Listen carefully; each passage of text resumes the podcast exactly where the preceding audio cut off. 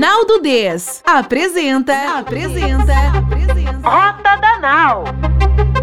O seu podcast para descobrir novos caminhos e insights para o direito. Insights para o direito. Insights para o direito.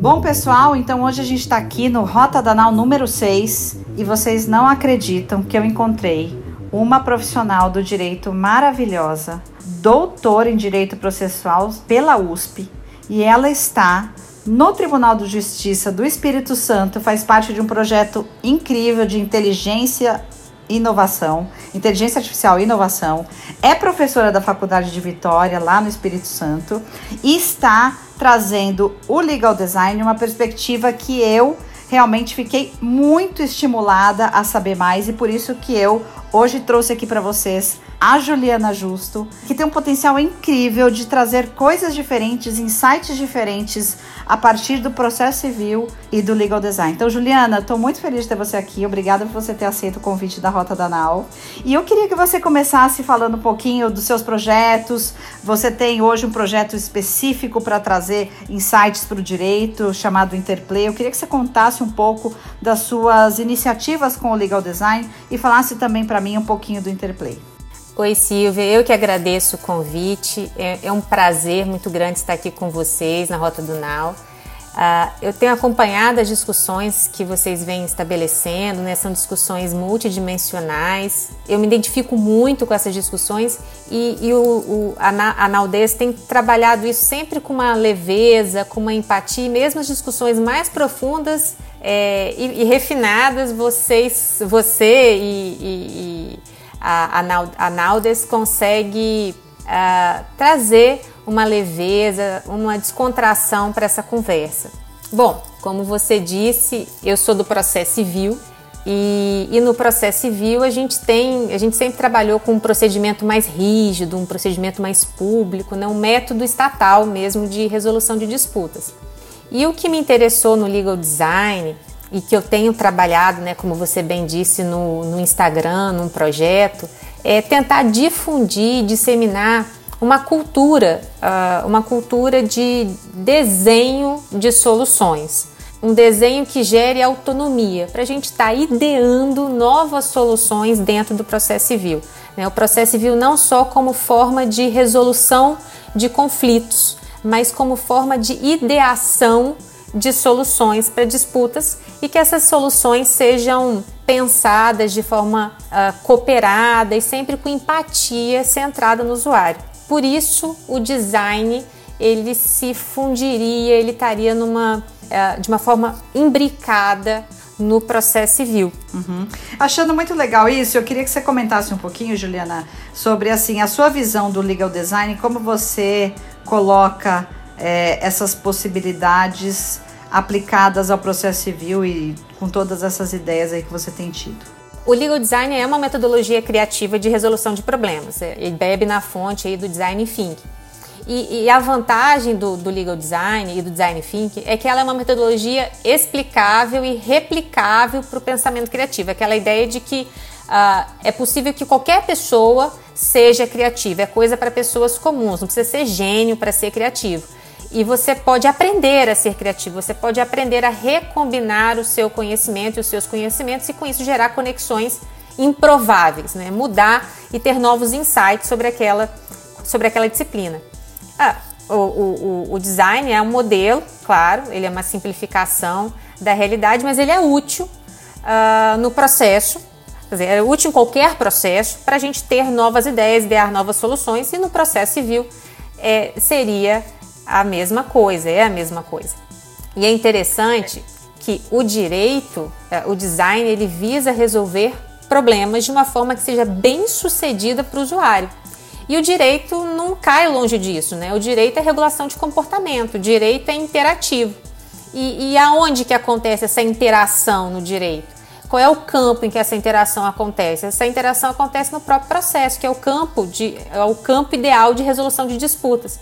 Então, a gente tem uma metodologia replicável e ensinável de pensamento criativo, de resolução de problemas, que é o design thinking, E a gente tem um processo que também é um, um método de ideação de soluções, de resolução de problemas, e os dois eles podem se sobrepor de uma forma uh, ideal para que nós po possamos idear novas soluções. Eu acho muito interessante isso porque quando a gente olha o legal design, a proposta que a própria Margaret Hagan traz, né, a partir de Stanford, enfim, ela traz essa intersecção entre leis, direito, tecnologia e o design. Né? Só que a, é, a gente tem um costume agora, é, não, não pode nem se tornar um costume. Nós estamos começando a olhar o legal design para algumas para alguns outros tipos de soluções. Então, por exemplo, reinventar departamentos jurídicos, remodelar a cultura de escritórios, trazer até o próprio, o próprio subproduto do legal design, que é o visual lock, né? Agora tá, vamos dizer assim, é o hype do momento. Só que é, você pensar soluções processuais é realmente você olhar o direito de uma maneira macro e olhar o usuário do direito como aquele que usa a justiça. Né? Então, assim, é muito interessante isso e traz uma riqueza, especialmente é, por alguém estudiosa como você, da área acadêmica e que está é, interagindo com o cidadão a partir de serviços da justiça, né, por meio do tribunal. Então, eu, eu queria saber um pouco de como você é, consegue hoje construir essas visões de uma justiça by design. Como que você encara isso? Um primeiro ponto é que você até menciona, né, a Reagan, né, ela tem vários projetos uh, que por muitas vezes não não tem sido ressaltados no Brasil com a mesma importância que isso tem nos Estados Unidos. É, a Reagan tem projetos junto à, à Suprema Corte de Utah, à Suprema Corte de Washington, Arizona dentro de projetos ou dentro de perspectivas de se aumentar o acesso à justiça e se criar uma justiça by design. E qual que é o foco dela, né, e dessas mudanças estruturais do processo civil lá nos Estados Unidos? É você fazer um processo que gere para o usuário uma noção, uma percepção de justiça porque muitas vezes nós estamos pensando as técnicas processuais, o Instituto do Processo, a partir daquilo que nós oferecemos. Né? Ah, então tem um problema de acesso à justiça, eu vou criar então aqui uma estrutura de juizado especial. Só que uhum. a gente não está fazendo a jornada do usuário. Né? Será que pelo fato de eu estar tá oferecendo uma estrutura, esse usuário está realmente ingressando nessa minha estrutura e está fazendo isso de forma navegável, intuitiva, para que ele tenha uma boa percepção do processo? A gente acaba pensando muito o processo sob a visão dos gestores do sistema do que propriamente do usuário. E uhum. pode parecer bobagem, né? Ah, mas é, a gente tem que pensar sistematicamente os institutos. Uh, mas a gente faz reforma processual, faz reforma processual e não vemos é, mudanças substanciais na, na percepção de justiça. A gente teve aquele, aquele relatório do World Justice Project, do Index, do Index do Rule of Law, e ali a gente viu que o Brasil decaiu na percepção de justiça civil. Uhum. Ou seja, as pessoas Sim. tiveram uma diminuição do que elas percebem como devido processo legal e acesso à justiça. Caiu umas sete posições, não foi, o Brasil? Exato. não tô me lembrando agora. E, e, e é interessante que, concomitantemente, é, a gente tem é, pesquisas empíricas que mostram que os processos estão mais velozes, né? A gente está extinguindo mais processos, a gente está conseguindo lidar com a sobrecarga, né, com a explosão de litigiosidade. Só que até que ponto o sistema está realmente ofertando uma solução mais rápida, mas que atenda a jornada do usuário, né, que gere uma percepção de justiça procedimental. O papel do Poder Judiciário não é encerrar processo, né? O papel do Poder Judiciário é, é ser é trazer bem-estar social, é trazer a resolução da, do conflito de interesses, ter um papel de legitimidade democrática. Se a gente não estiver atingindo esse, esse usuário, não vejo, se, eh, não vejo como possível atender o escopo de existência é, do Poder Judiciário. Tem uma fala, Silvia, do Deno, do, do, do magistrado da Suprema Corte de Utah, que ele diz o seguinte: ele diz que em Utah já se tem uma percepção de justiça procedimental, ou seja, o processo lá é agradável e ele segue a jornada do usuário. Ele não é um, um, um, um procedimento doloroso. Uh, Nossa, mas que bom. Esse mês, não, esse mês não, em agosto de 2020, eles lançaram um projeto online de, de resolução de disputas, um ODR, vinculado à Corte de Justiça para pequenas causas. Em que eles estão facilitando ainda mais o acesso à justiça para que ela tenha uma maior percepção uh, de justiça procedimental. Então ele já diz: olha, a gente já tem uma percepção de justiça procedimental, mas a gente percebeu que o usuário ainda assim não está acessando a justiça. Então a gente vai criar facilitadores numa plataforma online, self-service, né? Você mesmo procura a justiça com um toque de celular para aquelas demandas de, de pequeno valor num projeto piloto. Esse mesmo raciocínio né, de fazer uma justiça que atenda a jornada do usuário, que eu imagino que seja necessária para o nosso ordenamento. A gente trazer essa ideia do legal design para o processo, para fazer um método de resolução de disputas que atenda a jornada do usuário. Nossa, eu acho isso maravilhoso. Você acabou de falar, minha cabeça está fervendo aqui enquanto você fala. Juliana, mas olha só, eu fico aqui pensando que o Poder Judiciário hoje, como ele, é, vamos dizer, ele viabiliza o acesso à justiça, é um sistema que a gente trata de muitas dores, aquilo que você falou no início, né? O, qual é a função, qual é o papel da justiça?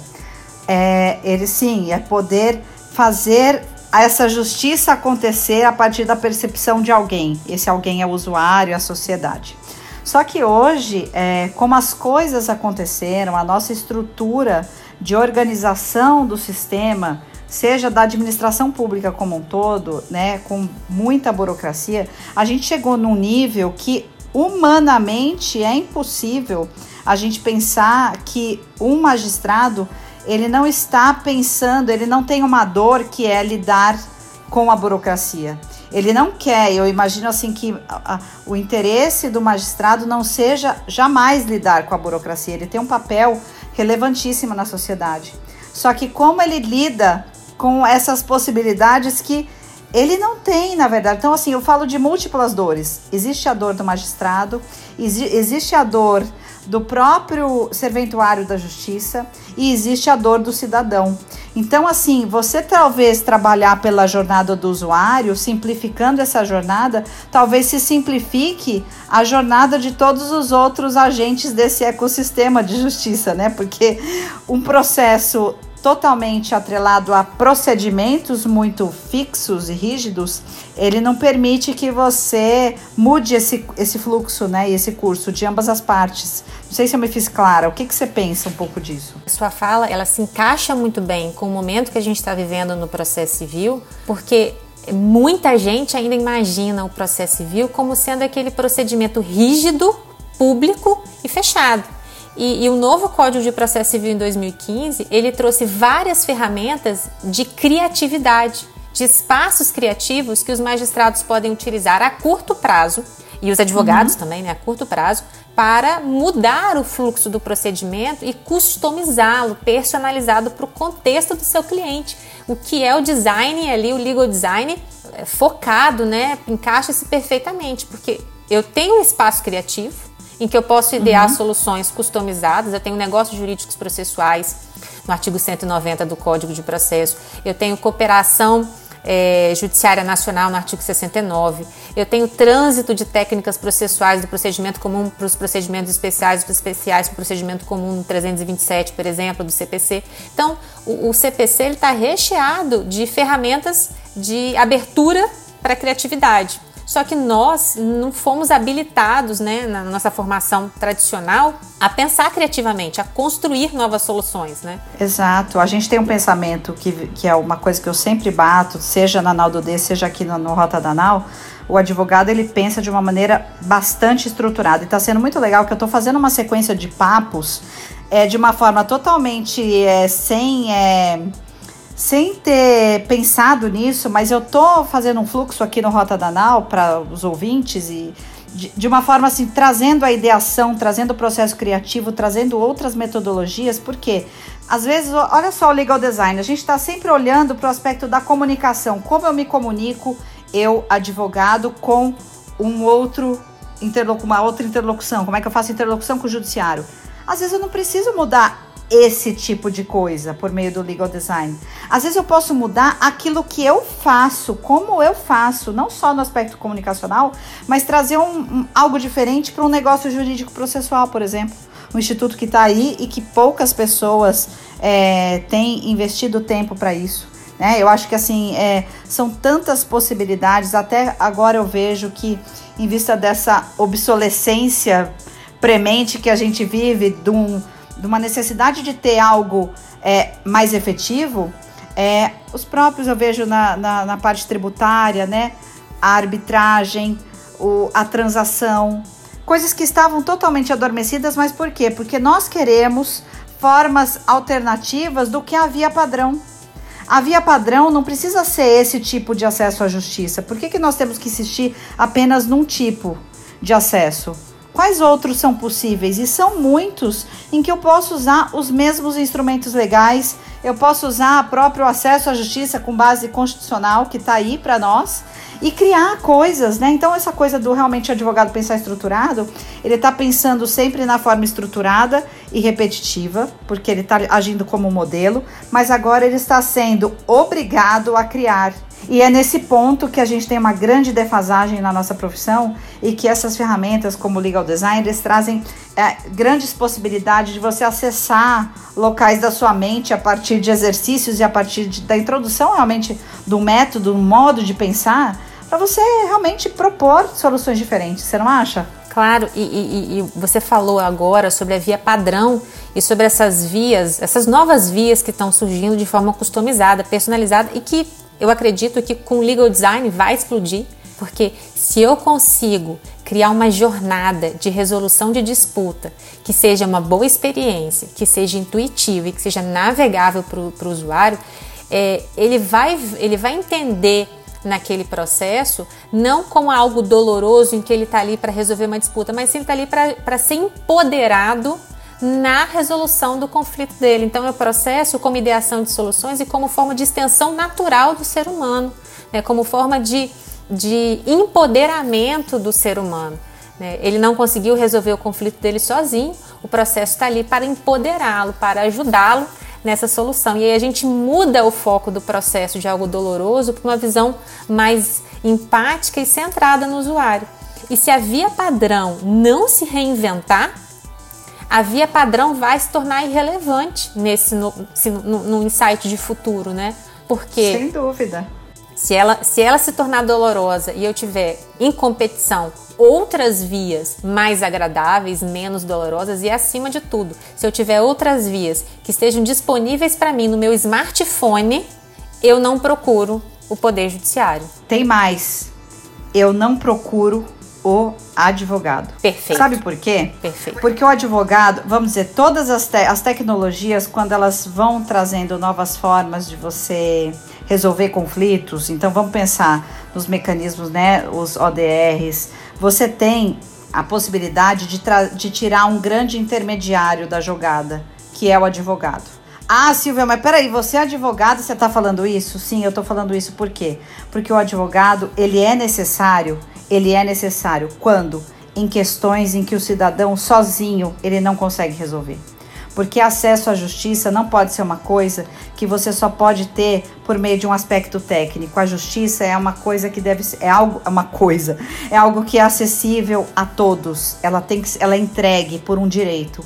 Então eu penso muito quando a gente é, coloca as vias tradicionais, elas, elas entram numa obsolescência porque aquilo que eu posso resolver mais barato, mais rápido e melhor, não é simplesmente o advogado falar você precisa de mim. Não, é a escolha do cidadão.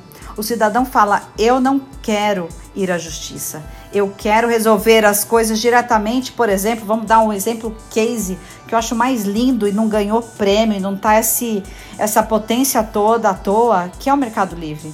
Mercado Livre, é, ele mesmo resolver a disputa, ele se responsabilizar pelo por aquele usuário que optou pela plataforma dele, é uma responsabilidade com o consumidor que tudo bem, pode ser que tenha muitas pessoas, consumidores tenham problemas, mas uma coisa ele não pode dizer que o Mercado Livre se furtou da responsabilidade dele e da possibilidade de ajudar aquele consumidor a resolver um conflito diretamente por ele. E isso tira, retira da justiça uma massa de processos muito importante. Então, se você vê o crescimento de plataformas alternativas na resolução de conflitos, especialmente essas em que tiram o agente intermediário da sociedade e a justiça, que é o advogado, veja bem, ou você cria soluções importantes para você ser um advogado que tem um papel relevante também para levar o acesso daquele seu usuário à justiça de uma maneira efetiva, ou realmente as coisas simples não devem ficar para você resolver. E sim, uma via um pouco mais amigável e que não dependa e não seja custosa a quem? Ao cidadão, que é quem está com problema, não é? Perfeito. E, e tem uma fala que está se falando muito hoje: é, você vai perder o seu emprego por um robô? Você vai perder a, a sua posição para a tecnologia? E não é a tecnologia que, que vai reinventar é, a nossa profissão. O que vai reinventar a nossa profissão é a competição. É, é uhum. o fato de outras, uh, outros, uh, outros agentes, outros atores estarem trabalhando com ferramentas não necessariamente tecnológicas, mas amigáveis. Porque a tecnologia, ela é um artefato. No design ela é um artefato, né? Como Don Norman fala, né? Design of Everyday Things. É um artefato. Ele, a tecnologia ela pode ser de design ótimo, ela pode ser de design pobre. Então, uma tecnologia ruim, ela não vai atrair o usuário para o seu uso. É uma tecnologia boa que vai fazer isso. E essa tecnologia, ela está fazendo competição direta com as soluções tradicionais, forçando as soluções tradicionais, o advogado, o poder judiciário, a se tornarem não necessariamente tecnológicos, mas a curto prazo eles têm que se tornar, têm que se tornarem amigáveis. E é claro, depois incrementarem essas, essas soluções amigáveis e empáticas pela tecnologia para automatizar aquilo que pode ser automatizado. Mas uh, a gente está perdendo espaço uh, não tanto pela tecnologia no primeiro momento, a gente está perdendo, a gente está perdendo uh, oportunidades em razão de um, de um fechamento é, estrutural a outras ciências, a, a outras formas de, de, de, cultura e de, de saberes mesmo. Uh, eu até comentei com você que é, muitas vezes no processo civil a gente considera uma boa tese ou um bom artigo aquele que é refinado, que ele é sofisticado academicamente, né? aquele artigo que consegue sistematicamente é, fazer várias correlações, várias conexões entre doutrinadores, que dirá talvez de direito estrangeiro, direito comparado, e aquilo ali é considerado um primor né? É, de, de um trabalho acadêmico, e é de fato, mas muitas vezes a gente está reinventando a roda, a gente está traduzindo para termos processuais e de institutos processuais coisas que a administração né, já está já, já, já tá trabalhando, coisas que o design já, tá, já, já trabalhou, já estudou. Então é um momento também de abertura epistemológica para a gente fazer conexões com outros saberes. Por isso que eu me identifico tanto com, com a sua proposta. Porque ah, é, fico muito feliz. É multidimensional. As soluções no processo hoje elas são muito multidimensionais. Hoje a gente fala no processo de litígio multipolar, policentrismo, Exatamente, litígio complexo, acredito, controle de políticas públicas e todos esses, esses é, essas novas, novas expressões elas trazem para o processo pensamento de complexidade. E existem métodos para, uh, para que a gente lide e para que a gente trate de problemas complexos. E a gente precisa beber nessas fontes a partir de agora. Não, sem dúvida. Olha, Juliana, sensacional esse papo. Eu acho assim que eu já estou te convidando aqui para mais um papo, porque eu quero continuar uma justiça by design com você agora para outros aspectos, porque a gente ainda tem, não falamos nada hoje, mas falaremos sobre a questão da inteligência artificial no judiciário, mas por uma ótica do design. Porque, além de tudo, só para a gente fazer um fechamento, a gente fica muito preocupado, e magistrados também preocupados com a introdução da inteligência artificial, mas a inteligência artificial, dentro de parâmetros de julgamento, ela pode muito auxiliar numa jornada centrada no usuário, como a gente falou. Então, assim, não pela justiça em si, mas porque eu estou pensando na justiça para alguém. Né? Então eu acho que assim tem muitas coisas a serem trabalhadas em termos desse, desse desenho da jornada, seja do aspecto do design, seja de aspectos de melhorias tecnológicas, que a gente assim precisa falar aqui do Rota Danal, então estou te convidando. E também queria que você fizesse uma mensagem final aí sobre o que, que você, qual é a reflex, grande reflexão que a gente tem que fazer e deixasse uma mensagem para o pessoal. E já estou aqui agradecendo muitíssimo a sua presença, porque foi de uma riqueza incrível esse papo. Obrigada, Silvia. É um prazer, eu já disse, é um prazer estar aqui, estar fazendo essas discussões com você. Muito bom ter essa interlocução, é, principalmente porque o legal design é um, é, um, é um campo do saber muito novo e cujos insights ainda estão muito frescos. Né? A gente precisa estar cada vez mais aplicando o design em campos de conhecimento, porque ele é um método e, e, e, como método ele precisa ser aplicado em campos de conhec do conhecimento para que a gente possa dali extrair novas soluções, idear novas soluções. Uh, pensar o design é, no processo civil é você chamar o processo civil, você chamar os seus atores, né, os advogados, o poder judiciário, a pensar no processo civil, não sob a ótica do sistema. O grande problema do sistema de justiça hoje é que ele está pensando no próprio sistema e ele acha que por estar oferecendo soluções sistemáticas, o usuário vai é, utilizar a ferramenta. O design ele nos abre a possibilidade e nos oferece o modelo e o método de pensamento para a gente reinventar o processo, reinventar o poder judiciário reinventar a advocacia focada uh, e focados na, na jornada do usuário para fazer um sistema que traga a percepção de justiça procedimental, devido processo legal, acesso à justiça. Então, o design aplicado ao processo é você criar uma comunidade horizontal, com inteligência coletiva, focada no usuário, não no poder, judiciário, não no, no, em departamentos jurídicos, mas criar essa jornada dentro do próprio processo, onde já está todo mundo lá, o juiz, os advogados e as partes. Excelente. Nossa, Juliana, muito obrigada. Pessoal, por favor, não, não deixem de acompanhar esse podcast. Escutem até o fim. Se vocês escutaram essa mensagem, é porque vocês escutaram então até o fim. E Juliana, obrigada mais uma vez. Pessoal, vejo vocês no próximo Rota da Nau. Até mais.